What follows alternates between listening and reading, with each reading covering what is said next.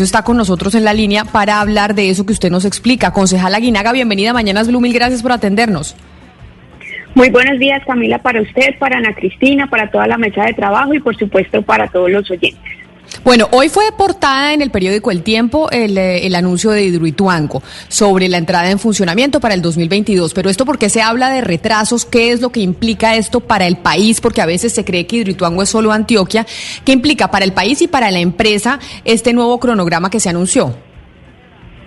Bueno, pues por supuesto eh, el hecho de que Hidroituango no haya entrado en operación incluso desde el año 2018 ha generado consecuencias para el bolsillo de todos los colombianos, porque sin lugar a dudas hemos tenido periodos en, en el que el precio de la energía ha aumentado considerablemente, como a inicios de este año, eh, justamente porque por ley de oferta y demanda, si tenemos poca oferta de energía, que no hubiera sido el caso, si Bituango hubiera empezado a generar a tiempo, pues los precios no estarían tan altos, sobre todo en ese, en ese periodo. Entonces, como bien lo decía Camila, esto no es un tema solo de Antioquia, este es un tema de todo el país. Adicionalmente, en las diferentes subastas que ha realizado el ministerio, pues Hidroituango ha, sido, se ha ganado varias de estos paquetes de generación de energía en firme y por supuesto pues esto también afecta eh, toda la economía del país. Claro que yo creo que vale la pena distinguir lo que venía sucediendo antes de la pandemia y después de la pandemia porque para marzo del año 2020, el 31 de marzo, el avance del proyecto era del 77.81%, que era el mismo avance que presentaba en mayo del año 2017.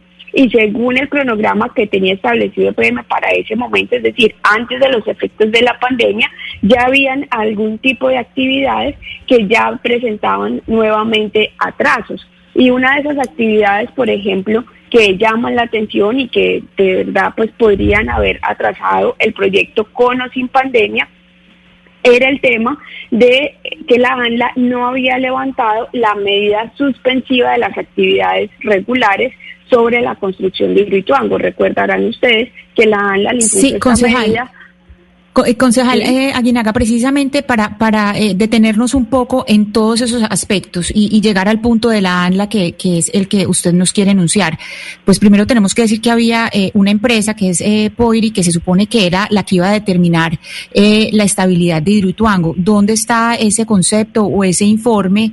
Y también, pues, ¿qué se ha sabido de qué pasó con esa medida preventiva de la ANLA, que se supone que le puso una medida preventiva a, a Hidroituango? Claro, entonces, antes de la pandemia se suponía que ese levantamiento de esa medida se iba a dar el 28 de septiembre de 2019, según el cronograma de PM.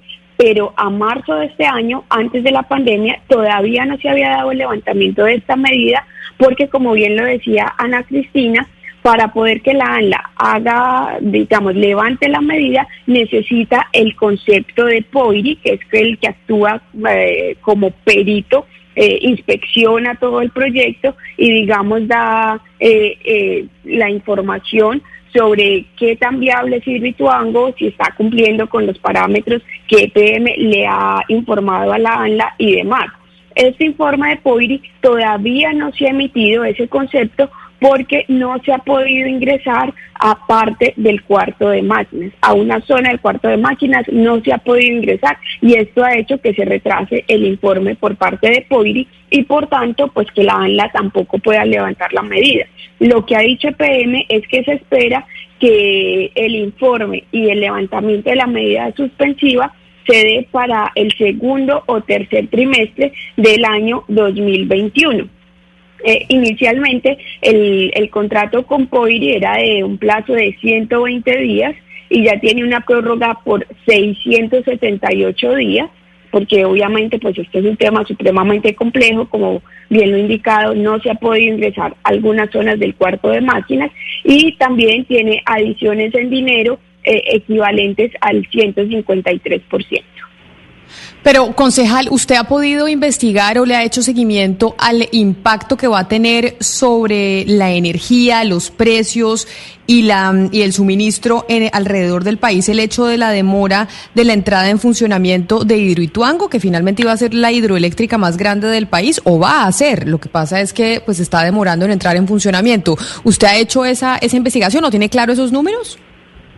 Pues mire, eh, justamente como Hidroituango no empezó a generar en el año 2018, esto obligó al Ministerio de Minas y Energías a que en el año 2019 volviera a realizar una nueva subasta de energía en firme. En esa nueva subasta vuelve y participa Hidroituango con un porcentaje importante eh, para suministrar energía a partir del año, el compromiso es a partir del año 2021-2022 eh, que tiene un periodo de 365 días como un periodo de, gracia. Eh, según el cronograma que ha presentado EPM, la primera unidad de generación estaría entrando en el primer trimestre del año 2022. Si ese cronograma se cumple, digamos que no habría inconvenientes y que el país no, no tendría que afrontar una escasez de energía. Ahora, si esto tiene retraso, esto implicaría eh, posibles sanciones para EPM porque se le podría hacer efectiva la garantía por no haber cumplido eh, lo que pactó en la subasta del año 2019, si ese llegara a ser el caso. Y por supuesto, el ministerio tendría también que mirar cuál sería ese plan B y con qué otros proyectos tendría que suplir la energía que no va a generar el proyecto Ituango. Concejal, o sea que, a ver, eh, eh, pues eh, el plan es que cada trimestre entra una de las unidades y son cuatro unidades, o sea que al final de, de 2022 tendría todo el funcionamiento de Hidroituango. Se supone que Hidroituango eh, estaría generando el 10% eh, de la energía del país. Como están las cosas hoy, ¿sí va a ser posible que ese 10% eh, sea generado por Hidroituango o no hay certeza? Y, y, este, y esta entrada paulatina quiere decir que cada vez que entra una unidad va entrando eh, un porcentaje o cómo funciona, cómo funciona esa entrada eh, pues paulatina poco a poco, cómo se va cubriendo esa generación.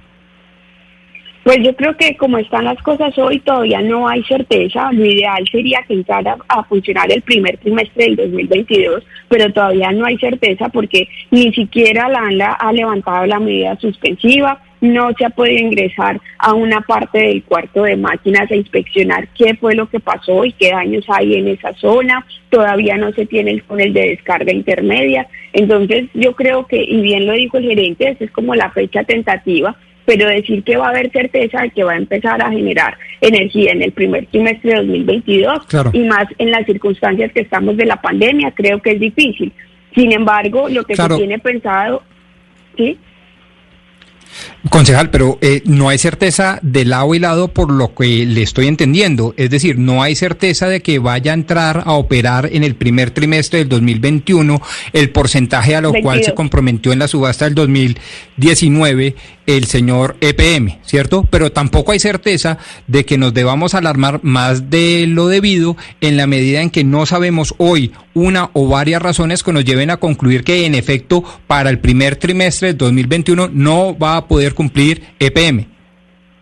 Yo creo que el informe de POIRI, que se espera que esté para eh, el próximo año, segundo trimestre eh, del próximo año, dará un poco más de luces, porque ahí se sabrá si la ANLA finalmente va a quitar esa medida eh, restrictiva y se sabrá, una vez se haya inspeccionado la totalidad del cuarto de máquinas, cuánto tiempo y cuánto más costará poder solucionar los impases en esa zona del cuarto de máquinas. Eh, lo que hay, el parte que ha dado el ministerio es que ellos están haciendo un seguimiento estricto al cronograma del proyecto y que por el momento eh, con el cronograma que tiene PM y el cumplimiento que, que va haciendo del mismo, eh, no hay de qué alarmarse. Sin embargo, no hay certeza de que el proyecto empiece a generar energía en el primer trimestre del año 2022. otro tema, concejal, eh, relacionado con Hidroituango tiene que ver con el, el impacto medioambiental en, en, el Bajo Cauca y en el sur de Bolívar. ¿Usted qué sabe, qué ha dicho EPM sobre reparación a comunidades de pescadores que dicen el río Cauca se está secando y se acabó prácticamente la pesca? Bueno, eh, eso también creo que es otro de los temas álgidos porque todavía no se tiene eh, el túnel de descarga intermedia que es el que garantiza el caudal ecológico del río. Eh, justamente para garantizar las actividades regulares que se desarrollaban antes en el río esas comunidades de pescadores y demás. Eh, sin lugar a dudas, esta ha sido una de las comunidades más afectadas. Eh, EPM en lo que iba a marzo de este año se había gastado un poco más de 200 mil millones de pesos atendiendo estas comunidades. Eh, 242 mil millones de pesos es la cifra exacta que llevan al 31 de marzo. Eh, ahí va incluido no solamente las ayudas humanitarias, sino también las indemnizaciones a las familias que vieron afectadas sus tierras. Sin embargo, ellos proyectan que los recursos invertidos en estos rubros pueden alcanzar hasta los 600 mil millones de pesos.